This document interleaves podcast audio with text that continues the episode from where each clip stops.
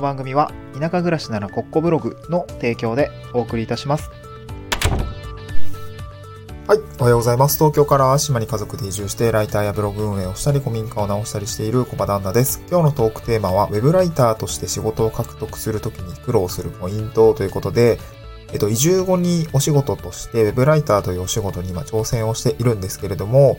えっと、こちらでですね、まあ僕が今、えー、5ヶ月、6ヶ月目ぐらいですかね、になっているんですけれども、もうなんかあっという間ですね、えー、そんぐらい経ったんですけれども、まあ、ウェブライターとして仕事を獲得するときに苦労したポイントというのが、まあ、一つあったかなと思っておりまして、そちらをですね、解説をしていきたいというか、まあ、ブログにも書きました。今日スタンド FM の概要欄に、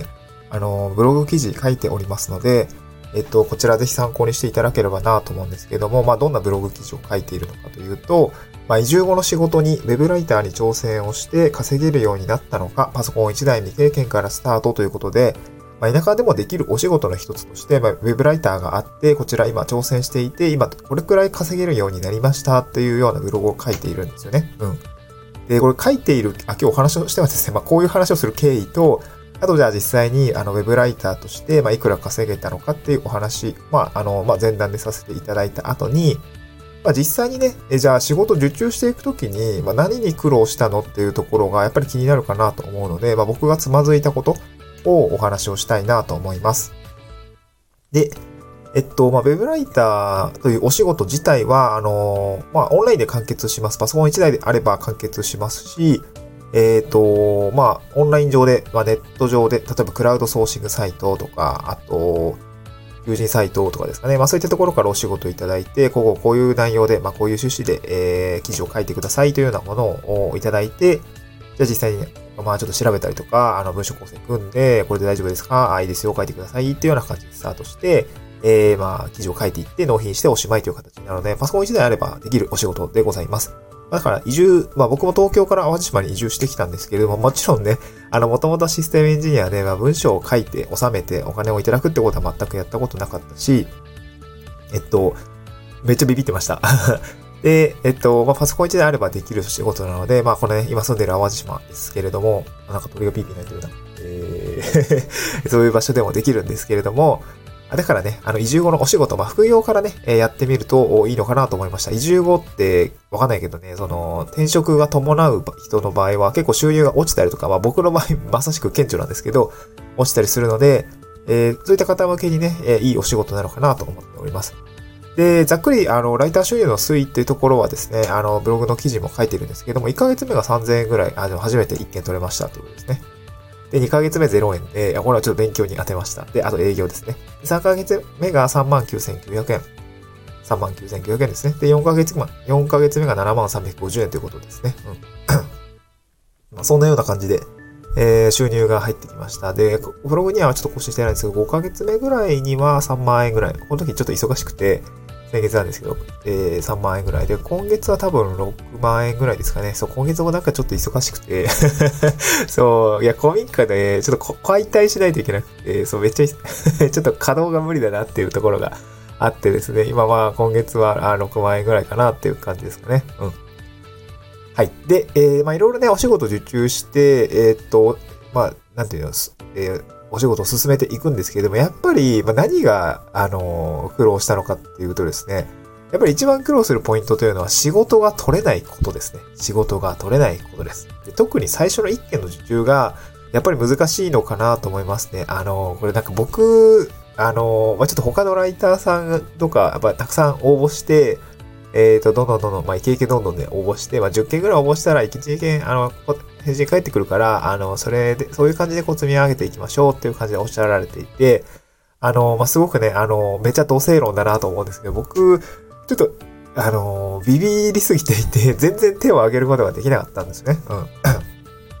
でもその一番苦労するポイントで仕事が取れないって言っている、この仕事が取れないは、もう少し要素分解すると、あの、提案をして返信が返ってくる。あの、ぜひ、じゃあちょっとお願いしますっていう、返信が返ってくるっていう、その、ぐ、なんだろうな、えー、物理的に、あの、仕事が取れないというポイントもそうだし、そうですし、その前ですよね。仕事に手を挙げられないっていう、このメンタルブロック的なところもめちゃくちゃ、あの、僕は そこのハードルが高くて、本当に最初の一件に手を挙げるっていうのがめちゃくちゃきつかったんですよね。いや、なんかもう自分なんてっていうこの、なんて、劣等感じゃないの、なんていうんですかね、自信のなさみたいなものが、やっぱどうしてもありました。そう。どうしてもあったんですよね。で、これね、難しいのが、受注実績が、当然手を挙げないとね、あの、始まんないんだけども、あの、手を挙げた後も、受注実績がない、まあ、ライティングの仕事を、あの、した形跡が見られないライターさん、まあ、まあ、本当に駆け出しですよね。一番最初の場合は、なんかね、その、そもそも受注できないその、じゃ、なんかね、難しいんだけど、その、受注できないんですよね。その、ライターさん、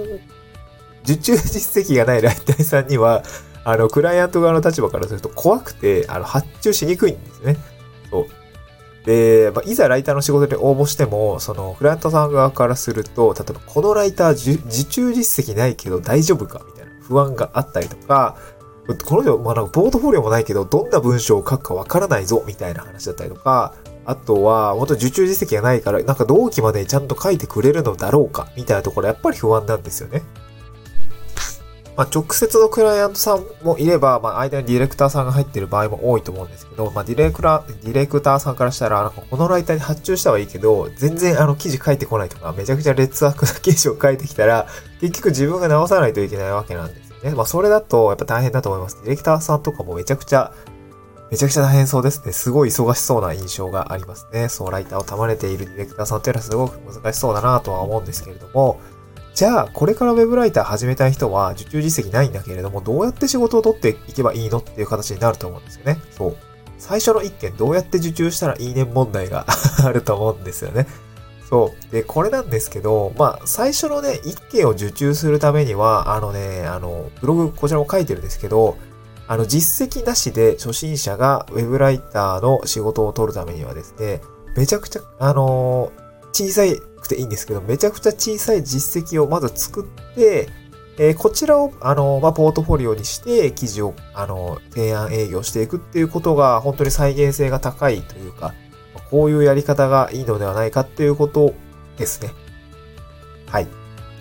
でそれもブログに書いてます。えっと、まあ、内部リンクにね、今日貼ってる記事から飛べるので、あの、やるといいと思うんですけど、今日二つ、あの、事例としては、あの、実績がなくても取れる案件に挑戦するっていうことと、あと自分のブログに記事を書いて実績にしちゃうっていうこの二つのパターンですね。こちらが僕がやったことですね。最初の一件受注がめちゃくちゃ難しかったんですけど、まあ、これをどうやって対処したらいいのかっていうと、まあ、実績が、実績がなくても取れる案件に挑戦するということと、あと、まあ、自分のブログに記事を書いて実績にしちゃうっていうこの二つでした。実績がなくても取れる案件っていうのは、これもめちゃくちゃ手前味噌なんですけど、僕、僕移住してきたので、あの、本当に移住体験ですよね。移住の体験談みたいのを書きました。はい、移住の体験談っていうのを書きました。で、なんていうのかな。体験談ってめちゃくちゃ簡単なんですよね。えー、あの、あの簡単というか なんていうか、文章をね、あの、書くのが慣れてない人はなんか言い回しちょっと困ったりもすると思うんですけど、あの、移住の体験談とか、まあなんか使った体験談とかね、あの、例えば転職サービスを使った体験談とかっていう、その体験談系は、クライアント様の方で、まあこういう構成で書いてくださいって渡されることが多いんですね。うん。例えば、僕の場合で言うと、まあ移住した場所どこですとか、移住した時期いつですとか、あと、まあ移住したきっかけって何ですかとか、まあどんな流れで移住したんですかとか。えー、あとなんかどんな仕事し、今はどんなことしてますかとかね。まあ僕は今地域おこし協力隊のお仕事をしているので、えそれってどういうお仕事ですか？みたいなもう結構ね、聞かれるポイントというのが体験談は決まっています。まあ、体験談、あのー、募集、あの、募集するときも、クライアントさんって大体こう、聞きたいこと決まってると思うんで、そういうのを全部出してくれるんですね。ってなったら、もうそれが全部記事構成になるわけじゃないですか。移住した場所はどこでとか。えー、例えば転職サービスだったら多分、転職サービス使ったきっかけとか、あの、転職状況とか、えー、なんかそういうことを聞かれると思うんですけど、それがそのまま見出しになっていくので、まあ、あと本文書いていけばいいわけなんですね。で、本文自体は、あの、ま、よく言われてますけど、結論、理由、具体例、まとめ、みたいな感じの、まあ、プレップ法で書いていけばいいので、あそこまでね、難しくないかなと思いますね。だから、実績がなくても、あの、取れる仕事というのを、まあ、の一つとして体験談っていうのがおすすめですっていうことですね。で、体験談のいいところは自分の経験なので、あの、なんかコピペ率、あ、コピペ率というか、ウェブライターをやってるとコピペ率という言葉が出てくるんですけど、あのー、なんか他の記事からコピペしたものがなんか多いぞみたいな、コピペチェックがかかって、なんか、あの、引っかかったみたいな感じで結構、あの、ウェブライターあるあるだと思うんですけど、あの、自分の経験書いてるので、コピペ率の意識もしなくてもいいし、あとリサーチもし、リサーチもしなくてもいいですよね。自分の経験書けばいいだから、いいだけだから、え、なんかわかんないこともないでしょうし、なんかそういうことで、だかリサーチ、リサーチ時間が圧倒的に少ないんですよね。もうリサーチなしで書けちゃいます。でも、あのブランドさんからすると、体験談の執筆だから特に実績いらないんですよね。そう。体験談を書いてくれればいいので、あのね、あの、なんだろう。あの、あなたは、えー、移住、なんだろうね、あのなんだ、えー、体験談いらないよね。実績いらないよね。なんだろう、転職サービス使ったことない、使ったことがある人を募集して、転職サービスのあの あの、利用の体験談を書いてくださいって言ってるので、当然ね、体験談、あの、移住、うん？違うね、転職サービス使ってない人は応募できないわけですから、それがね、体験っていうのは一つの実績になっているので、あの、これはね、あの、体験談の執筆っていうことは、すごく、ね、僕的にはお勧めかなと思います。はい。そんな感じでございました。ちょ若干話が散らばりましたけれども、えっ、ー、と、まあ、振り返るとですね、その、まあ、ウェブライターに挑戦をして、え、いるんですけども、一番苦労することは、やっぱり一番最初のね、あの、実績を作るところですね。一番最初の実績作りというのが、あ難しかったよということですね。はい。で、それじゃあどうやって解決したらいいのかっていうと、その、まあ、最初の一件ですね。こちら受注するために、あの、えっ、ー、とね、実績がなくても取れるお仕事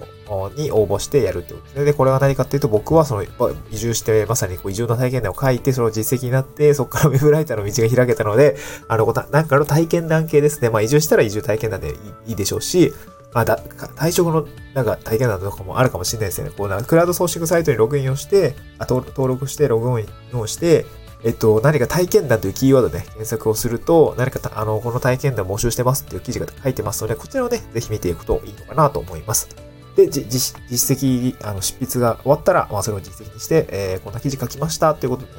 えー、どんどんどんどん営業していくのか、いくと、よりね、グッと取りやすくなるかなと思います。とりあえず小さな実績を一つ積むっていうことが、僕はすごく大事だったかなと思いますので、まあ、ぜひ参考にしてみてください。まあ、今日ブログにですね、まあ、そんな、最初の1件の実績、まあ、こんなことが大変だったよってことをまとめてるブログがありますので、そちらぜひ参考にしてみてください。まあ、ウェブライターに挑戦する理由とかね、挑戦したらいいことあるよ、みたいな話 も書いてますので、まあ、そちらもね、ぜひ参考にしてみてください。また次回の収録でお会いしましょう。バイバイ。